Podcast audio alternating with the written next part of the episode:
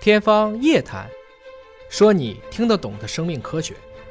哎，尹哥，今天我上播之前呢，有个粉丝就拜啊托我要问一下您说，这次咱们新冠疫情下面呢，华大基因是又一次率先的破译了病毒的遗传密码。啊那您能够说一下当初是怎么样去发现这是一种全新的病毒吗？在二零一九年十二月底的时候，我们用了一种基于华大基因自主测序的技术啊，来检测了这个变原微生物。哦嗯，也就是说呢，我们不管你里面是被什么感染，只要你把样本给我，我就测序，根据生物信息的方法来鉴别这到底是哪一种病毒。当时新冠还不叫新冠，哦对但是它真的是跟 SARS 算是一个家族的。啊一个具家体族来讲呢，这个事儿我还是请当时当时的亲历者吧。欢迎我的师弟啊，哥本哈根大学的马锦敏博士，病原方向的专家，来给他们来聊一聊这个事儿到底怎么回事儿。欢迎马博士。好，小芳歇会儿，欢迎马博。大家好，欢迎你的邀请。哎，马博好啊，哎刚这刚个说说到一说这个是怎么回事儿。我们当时就是用的 PM-SIG 这个技术把这个新冠给挖出来了。哎，当时二零一九年末啊，很多舆论说，哎，华大基因发现 SARS，啊，其实是 SARS 吗？其实不是不 SARS，是 SARS 啊，它跟 SARS 差得远着呢。差得远，但是还是都属于冠状病毒的对，还是冠状病毒，并且它是一个远期啊。能解释一下什么叫 PM-SIC 吗？ PM-SIG 就是我一把就把所有病原体给找出来，通过测序通过测序，给它测出来呃我不管你多是什么东西，我全测出来了。啊，只能测病毒吗？啊，它当然不是只啊测病毒，包括细菌啊、真菌、寄生虫啊还有病毒啊一共一万两千多种病原体，只要你有基因，我就能查出来只要你有基因就能查出来。啊。所以我们现在经常说孩子发烧了。那这个时候你上医院，有的时候担心你是甲乙流啊，有的时候担心你是新冠呐、嗯对有的时候担心你是细菌感染的，是不是用你这个方法一次性就能够把所有的病原体都测了嗯就不用怀疑它是甲流啊还是乙流啊，我测一把就知道了。啊？这个不明的热还是很多的呀啊，不明热我们生活中经常会发生。啊，比如呢那比如说这个空调里面，我们经常会有军团菌感染，军团菌啊，它会感染肺部，也对很严重啊是很多是人是都能进 ICU 了。是那还有什么阿猫阿狗身上啊有宠物弓形虫啊，对弓形虫宠物很多有带有弓形虫啊，对那被狗咬了一下，它有狂犬狂病嘛犬啊对狂犬病毒，对啊啊还有一我们被这个虾蟹啊咬伤了啊或者被鱼刺刺到了吃海鲜啊嗯很等等都可很能，可能被创伤弧菌，这个也很严重。这个也很严重，也很严引重起严重的败血症啊这个就很很厉害了。但是你说这几个一般的检验科可能还做不了，呃，因为它第一很急，第二、啊不一定所有的医院都能检测，你明白了啊，啊所以我们这个 PM 这个一介入啊，这些全包括在里面，一网打尽。哎，大家明白啊？其实抗生素只针对细菌，其他的绝大部分的病源还要针对性的去治疗啊，不是说我们动辄就吃一点，比如说吃个头孢啊，对吃个阿莫西林呐、就可以去退烧了，这是不对的。所以先要明确病原体。哎，不明发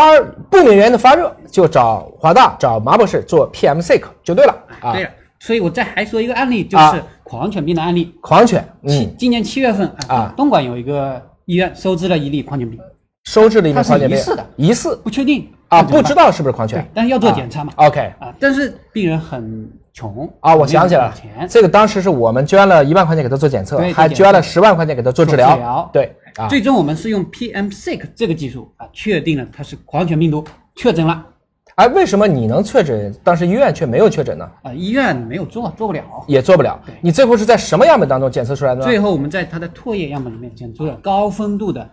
狂犬病毒。明白了啊，其实狂犬病呢，一旦发作还是百分之百会致死，接近百分之百，所以呢，这个事情大家要小心对。那说起你这个病原微生物的快速检测，我自己也是一个受益者。哦，二零一四年我这辈子就住了这一次院啊，连续加两个月的班儿，然后最后就觉得特别难受，最后免疫到力下降了啊，到医院一拍这个 CT，发现我这个双侧肺啊、下部啊都已经，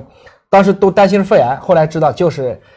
身体底子还比较好，但是确实大量的这种啊粘液的一个淤积啊，这个非常麻烦。那么当时呢，就直接就抗生素的经验治疗，当时打的是头孢舒巴坦啊，看是直接上头孢了好的非常快啊，很快看见这个就阴影部分迅速的缩小嗯，三天以后，这个是没了，然后我发烧又起来了，复发了。啊、这个东西呢就再打头孢没有用了，后来我就知道了，我肯定是可能有可能是在院内感染了另外一种病原体，我就抽了血，取了咽拭子送到你们病原组去做，后来测验说银哥你现在是支原体了，然后立马花阿奇口服阿奇啊，我就成功出院了。所以啊，还是要搞清楚到底是什么感染，然后再对症治疗。搞清楚到底是什么，它就是能够针对性的治疗。哎，不光是我呀，其实华大还有一个高管啊，有一个高管呢，他今天给我授权，可以讲他的案例。他也是在二零一四年的时候，有一次他夫人呢、嗯啊，因为啊是个细胞瘤，然后不小心感染，然后住到了 ICU，然后也是都已经下病危通知书了。这个时候他想起来病危了，他认识我就给我发了个信，我说我给你查一下啊，然后给他查了一下，你猜一下是什么？查不到，这个多了去了包曼不动杆菌。啊，又是包哎，办，这是典型的 ICU 的嘛，然后就是从他的插管里进去的，所以赶快拔管，赶快换药，然后做清理，然后这个夫人最后转危为安了。啊，找到病原体了嘛？更好的一个结果是他加入了华大，啊，他也加入华大了，然后他给很多人介绍我加入华大了。其实华大不单关心员工的健康，也关心员工家属的健康。刚说的病原微生物啊，确啊实很常见。是但除了我们说刚刚说的常见的，还有一些是不常见的。不常见的也也有一些是我们首次感染人类的，比如说新首冠。次感染对啊新新冠冠首次感，染没人类错吧没错，但对。还有一种是从非人类跨到了人类，啊就比如说像零零三年的 SARS 零三年跨果子狸对果子狸之间跨物种，跨物种啊，这个情况这个情况也多吗？这个情况经常发生。经常发生，你因为能给我以前举个例子吗？因为以前没有更多的技术，那现在我们 PM 这个介入了啊，经常可以发现这样的例子。好。好，你给我讲讲这个例子啊。啊，在一七年的时候，对有一个有一个病例啊就这有一个农妇啊，她眼睛被这个猪圈里的污水给污染了，养猪的，养猪的，养猪的，然后那个水眼到睛进了里污来水啊，明白了哎啊，完了发烧头痛好长时间，原因不啊知道。很严重，查很久查不到，那你怎么做的呢？我们就给她做了一个 PM 这个检测，最后发现最后发是现是猪的疱疹病毒，猪疱疹病毒对，它在这个以猪身上的前以前感染人吗？以前不感染人，哦，那还是突破了总监屏障？对，它原来是猪身上的，也结果变成感染人了。你怎么你怎么知道这两个病毒是同源的呢？因为我们给它做了基因测序，哦发现它们是高度同源，猪身上的测一遍，人身上的测一遍，对，它还是通过黏膜感染，但是突破了总监屏障。逐渐突破了。哦，这个意思非常好，非常好啊！我觉得啊，我们听了马博士介绍啊，就心里非常有数了。当我们发生不明感染的时候，不管是脓毒血症啊、呼吸道、消化道等等，中枢神经系统，对吧？大家一定要先精准的找到病源，对不能够就像我们很多现在片儿里拍的，哎呀，抗生素都上去了，为什么不退烧呢？因为它未必是细菌或者抗生素有效的。对我们根据不同的病源，还有一些是寄生虫的，应该采用不同的针对性的抗感染治疗，这就是精准医疗的其中重要的一部分。感谢麻博带来的精彩分享，好，谢谢云哥，您稍作休息了。好，大家拜拜。